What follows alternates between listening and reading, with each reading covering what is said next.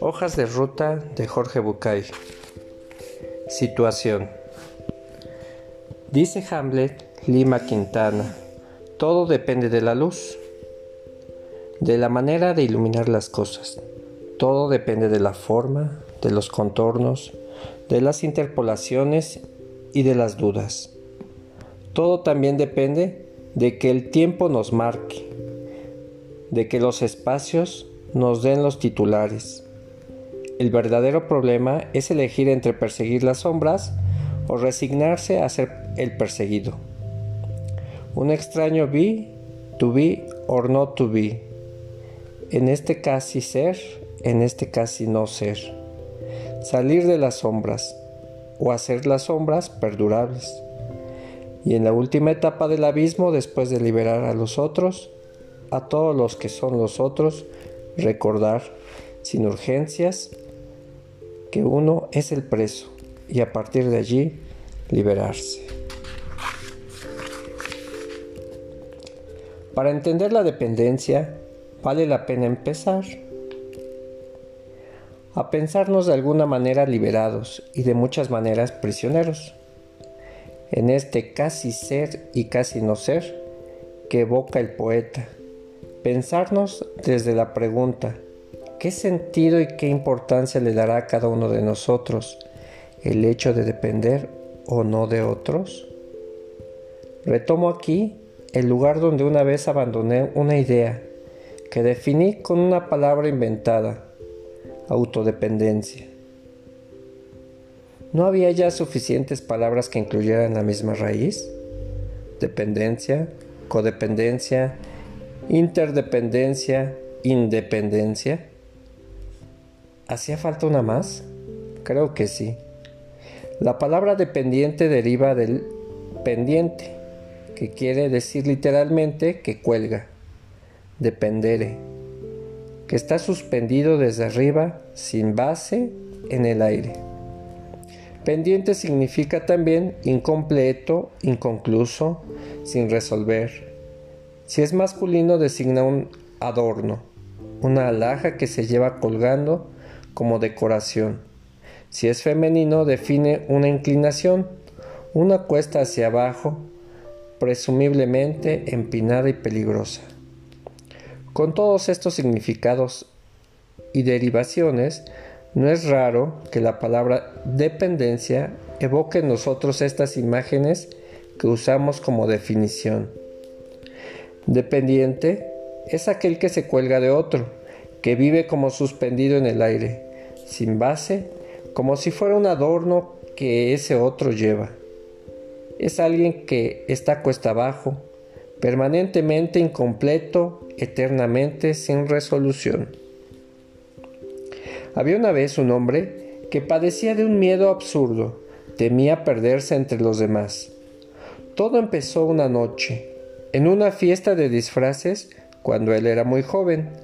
Alguien había sacado una foto en la que aparecía en hilera todos los invitados pero él al verla, él no se había podido reconocer. El hombre había elegido un disfraz de pirata, con un parche en el ojo y un pañuelo en la cabeza, pero muchos habían ido disfrazados de un modo similar. Su maquillaje consistía en un fuerte rubor en las mejillas y un poco de tizne simulando un bigote, pero disfraces que incluyeran bigotes y mofletes pintados habían unos cuantos.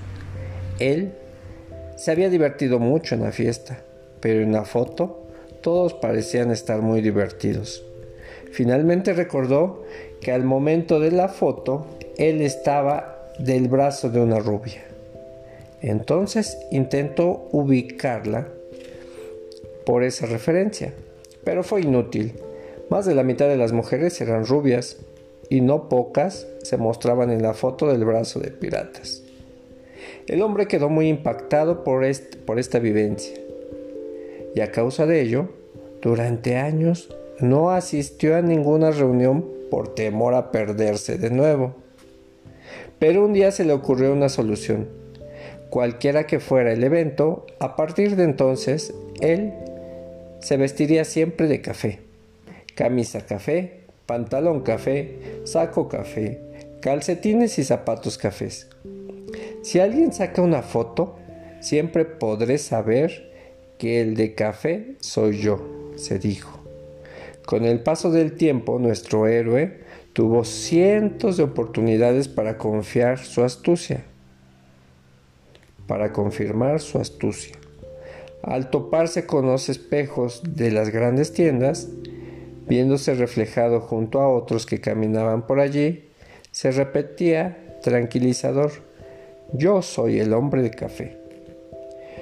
Durante el invierno que siguió, unos amigos le regalaron un pase para disfrutar de una tarde en una sala de baños de vapor. El hombre aceptó gustoso.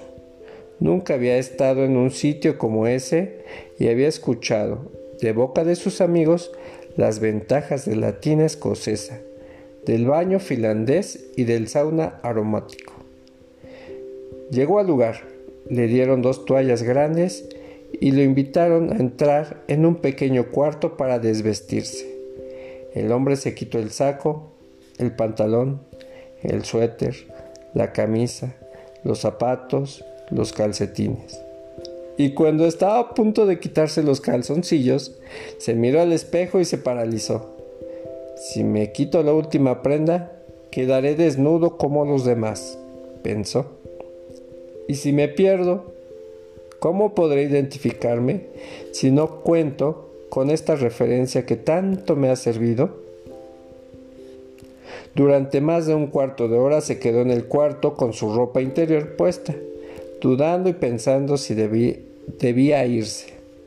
Y entonces se dio cuenta de que, si bien no podía permanecer vestido, Probablemente pudiera permanecer alguna señal de identificación. Con mucho cuidado quitó una hebra del suéter que traía y se la ató al dedo gordo de, de su pie derecho.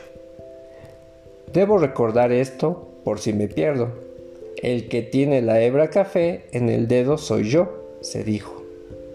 Sereno ahora, con su credencial, se dedicó a disfrutar del vapor, los baños y un poco de natación, sin notar que entre idas y zambullidas la lana se resbaló de su dedo y quedó flotando en el agua, en el agua de la alberca.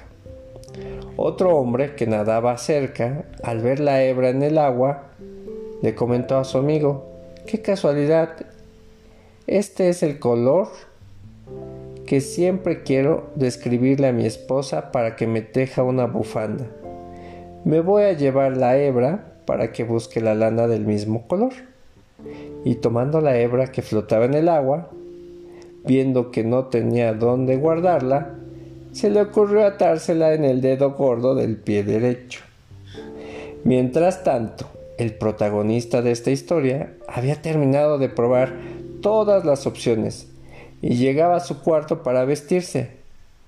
Entró confiado, pero al terminar de secarse, cuando se miró en el espejo, con horror advirtió que estaba totalmente desnudo y que no tenía la hebra en el pie.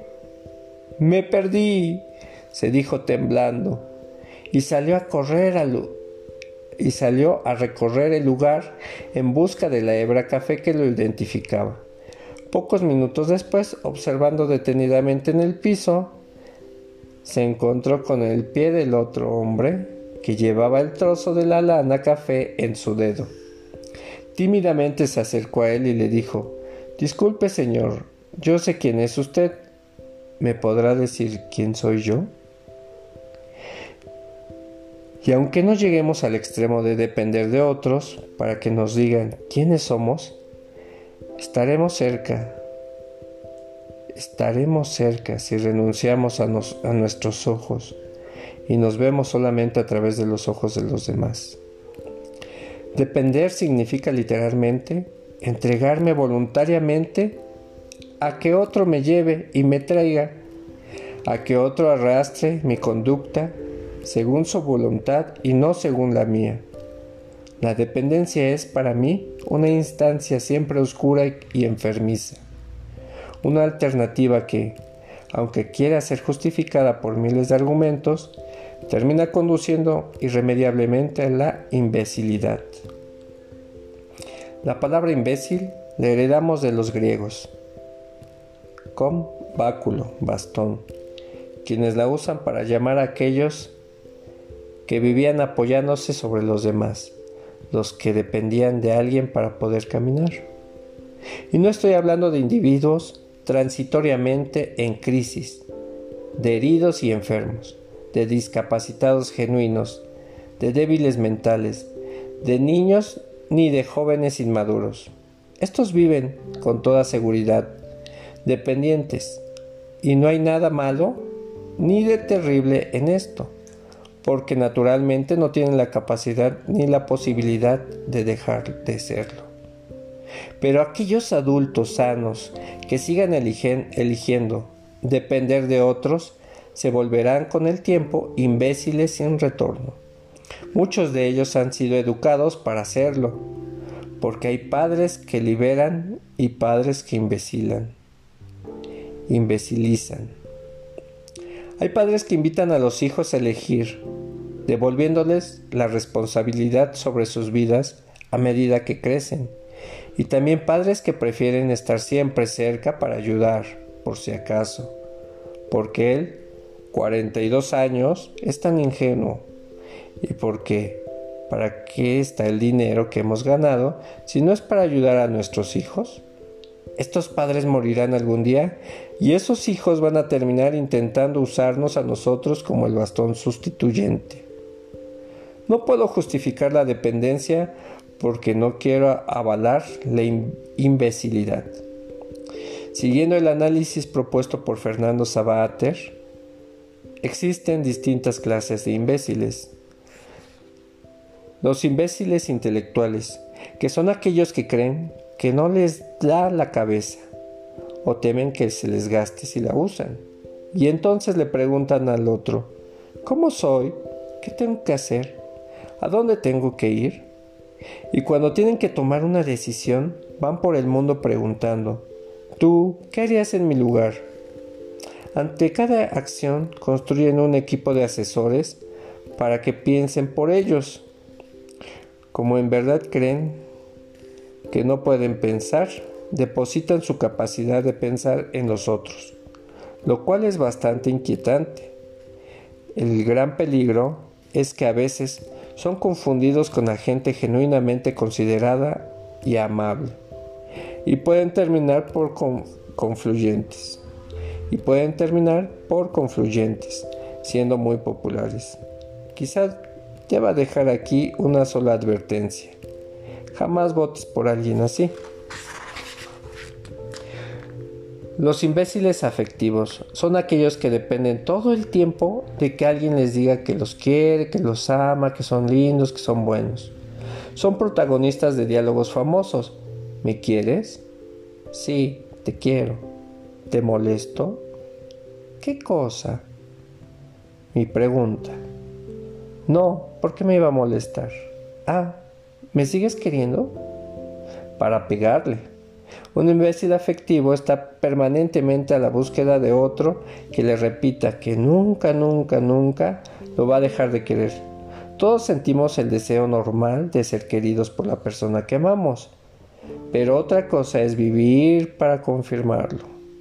Los varones tenemos más tendencia a la imbecilidad afectiva que las mujeres. Ellas, cuando son imbéciles, tienden a hacerlo en hechos prácticos, no afectivos. Tomemos mil matrimonios separados hace tres meses y observamos su evolución. 95% de los hombres está con otra mujer, conviviendo o casi. Si hablamos con ellos dirán, no podía soportar llegar a mi casa y encontrar las luces apagadas y nadie esperando. No aguantaba pasar los fines de semana solo. 99% de las mujeres sigue viviendo sola o con sus hijos. Hablamos con ellas y dicen, una vez que aprendí a reparar la llave para que no goteara y resolví el problema económico, ¿para qué quiero tener un hombre en mi casa? ¿Para que me diga, tráeme las pantuflas, mi amor? De ninguna manera.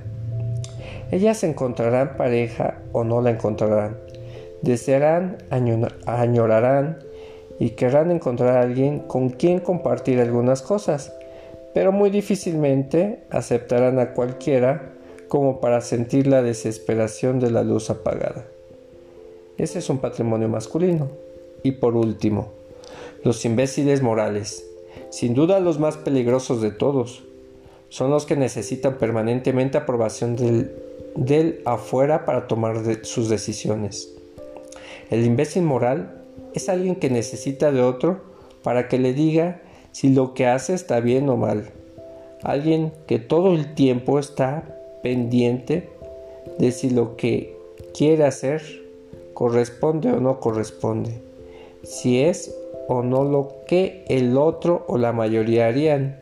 Son aquellos que se la pasan haciendo encuestas sobre si tienen o no tienen que cambiar el auto, si les conviene o no comprarse una nueva casa, si es o no el momento adecuado para tener un hijo. Defenderse de su acoso es bastante difícil. Se puede probar no contestando a sus demandas sobre, por ejemplo, ¿cómo se debe doblar el papel higiénico? Sin embargo, creo que lo mejor es huir. Cuando alguno de estos modelos de dependencia se agudiza y se deposita en una sola persona del entorno, el individuo puede llegar a creer sinceramente que no podía subsistir sin el otro. Por lo tanto, empieza a condicionar cada conducta a ese vínculo patológico, al que siente, a la vez como su salvación y su calvario. Todo lo que hace está inspirado, dirigido, producido, dedicado a halagar, enojar, seducir, premiar o castigar a aquel de quien depende. Este tipo de imbéciles son los individuos que modernamente la psicología llama codependientes.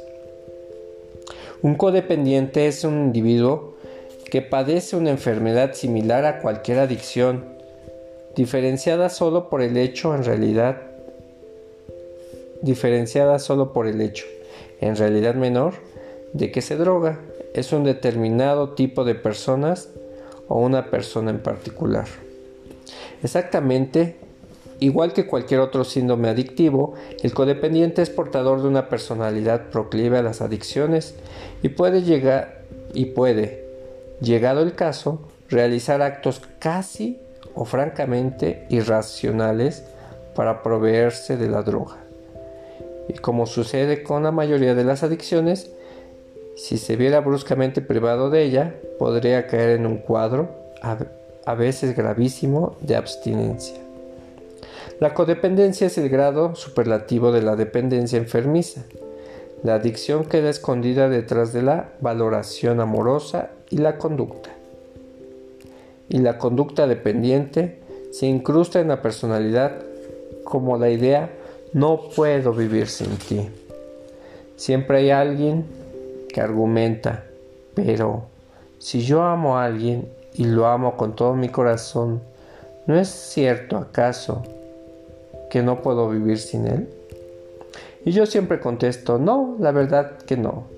La verdad es que siempre puedo vivir sin el otro, siempre, y hay dos personas que deberían saberlo, y yo y el otro. Me, me, parece horrible que alguien piense que yo no puedo vivir sin él y crea que si decide irse me muero. Me aterra la idea de convivir con alguien que crea que soy imprescindible en su vida. Esos pensamientos son siempre una manipulación y una exigencia siniestras. El amor siempre es positivo y maravilloso. Nunca es negativo, pero puede ser la excusa de que puede ser la excusa que yo utilizo para volverme adicto. Por eso suelo decir que el codependiente no ama, él necesita, Él reclama, Él depende, pero no ama. Sería bueno empezar a deshacernos de nuestras adicciones a las personas, abandonar estos espacios de dependencia y ayudar al otro a que supere los propios. Me encantaría que la gente que yo quiero me quiera, pero si esa gente no me quiere, me encantaría que me lo diga y se vaya. O que no me lo diga, pero que se vaya, porque no quiero estar al lado de quien no quiere estar conmigo. Es muy doloroso, siempre será mejor que si te quedaras engañándome. Dice Antonio Porchia en su libro Voces, han dejado de engañarte, no de quererte. Y sufres como si hubieras dejado de y sufres como si hubieran dejado de quererte. Claro, a todos nos gustaría evitar la odiosa frustración de no ser queridos. A veces para lograrlo nos volvemos neuróticamente manipuladores. Manejo la situación para poder engañarme y creer que me sigues queriendo, que sigues siendo mi punto de apoyo, mi bastón. Y empiezo a descender. Me voy metiendo en un pozo cada vez más oscuro buscando la iluminación del encuentro. El primer peldaño es intentar transformarme en una necesidad para ti. Me vuelvo tu proveedor selectivo. Te doy todo lo que quieras, trato de complacerte, me pongo a tu disposición para cualquier cosa que necesites, intento que dependas de mí, trato de generar una relación adictiva, Reemplazo mi deseo de ser querido por el de ser necesitado, porque ser necesitado me parece tanto a veces que ser querido. Si me necesitas, me llamas, me pides, me delegas tus cosas y hasta puedo creer que me estás queriendo. Pero a veces, a pesar de todo lo que hago, para que me necesites, tú no pareces necesitarme. ¿Qué hago? Bajo un escalón más. Intento que me tengas lástima, porque la lástima también se parece un poco a ser querido. Así, así, me hago la víctima. Yo que te quiero tanto y tú que no me quieres, quizá. Este camino se, se transita demasiado frecuente de hecho, de alguna manera hemos pasado por este jueguito. Quizás no tan insistentemente como para dar lástima, pero ¿quién no ha dicho? ¿Cómo me haces esto a mí? Yo no esperaba esto de ti. Estoy tan defraudado, estoy tan adolorido. No me importa si tú no me quieres, yo sí te quiero. Pero la bajada continúa. Y si no consigo que te apiades de mí, ¿qué hago? ¿Soporto tu indiferencia? Jamás. Si llegué hasta aquí, por lo menos voy a tratar de conseguir que me odies. A veces uno se salta alguna etapa, baja dos escalones al mismo tiempo y salta de la búsqueda de volverse necesario directamente al odio, sin solución de continuidad, porque, en verdad, lo que no se soporta es la indiferencia. Y sucede que uno se topa con gente mala, tan mala que ni siquiera quiere odiarnos. Qué malas personas, ¿verdad? Quiero que, aunque sea, me odies y no lo consigo. Entonces estoy casi en el fondo del pozo. ¿Qué hago? Dado que dependo de ti y de tu mirada, Haría cualquier cosa para no tener que soportar tu indiferencia. Y muchas veces bajo el último peldaño para poder tenerte pendiente. Trato de que tengas, me tengas miedo. Miedo de lo que puedo llegar a ser o hacerme. Fantaseando hacerme sentir, hacerte sentir culpable y pensándome. Podríamos imaginar a Glenn Close diciéndole a Michael Douglas en la película de Attraction Fatal, de Atracción Fatal, si no pude conseguir sentirme querida ni necesitada, si te negaste a tenerme lástima y ocuparte de mí, por piedad, ni siquiera conseguir que me odies, ahora vas a tener que notar mi presencia, quieras o no, porque a partir de ahora voy a tratar de que me temas.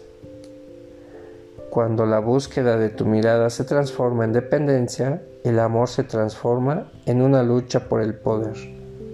Caemos en la tentación de ponernos al servicio del otro, de manipular un poco su lástima, de darle pelea y hasta de amenazarlo con el abandono, con el maltrato, el maltrato o con nuestro propio sufrimiento. Volveremos a hablar de este tema cuando lleguemos al camino del encuentro. Pero me parece importante dejar escrito aquí, sin importar la gravedad de este cuadro, sucede con él, con él lo mismo que con, los restantes, con las restantes adicciones. Tomando como única condición el deseo sincero de superar la adicción, la codependencia, se trata y se cura. La propuesta es abandonar toda dependencia. Esta no es ninguna originalidad. Todos los colegas, maestros, gurús y filósofos del mundo hablan de esto. El problema es hacia dónde abandonarla. Los colegas han encontrado una solución, la interdependencia. En la interdependencia yo dependo de ti y tú dependes de mí. Esta solución es como mínimo desagradable y de máxima una elección del mal menor una especie de terapia de sustitución. No me gusta cómo soluciona la, interdependencia. Puede ser más sana o más enfermiza, pero de todos modos es un premio de consolación porque equivale a pensar que si bien yo dependo de ti, como tú dependes, como tú también dependes de mí, no hay problema porque estaremos juntos, estamos juntos. Siempre digo que los matrimonios del mundo se dividen en dos grandes grupos. Aquellos donde ambos integrantes quieren haber sido elegidos una vez y para siempre. Y aquellos a los que nos gusta ser elegidos todos los días. Estar en una relación de pareja donde el otro siga sintiendo que te vuelve a elegir. No por las mismas razones, pero te vuelve a elegir. La interdependencia parece generar lazos indisolubles que se sostienen porque dependo y dependes, y no desde la elección actualizada de cada uno, porque los interdependientes son dependientes, y cuando uno depende ya no elige más. Así que, aparentemente, solo queda una posibilidad, la Independencia. Independencia quiere decir simplemente llegar a no depender de nadie. Y esto sería maravilloso si no fuera porque implica una mentira. Nadie es independiente. La independencia es una meta inalcanzable, un lugar utópico y virtual hacia el cual dirigirse. Que no me parece mal como punto de dirección, pero que hace falta mostrar como imposible para no quedarnos en una eterna frustración. Porque es imposible la independencia. ¿Por qué es imposible la independencia? Porque para ser independientes habría que ser autosuficiente y nadie lo es. Nadie puede prescindir de los demás en forma permanente. Necesitamos de los otros irremediablemente, de muchas y diferentes maneras. Ahora bien, si la independencia es imposible, la, codependencia es enfermiza. La interdependencia no es solución y la dependencia no es deseable. Entonces, ¿qué? Entonces, yo inventaré una palabra. Autodependencia.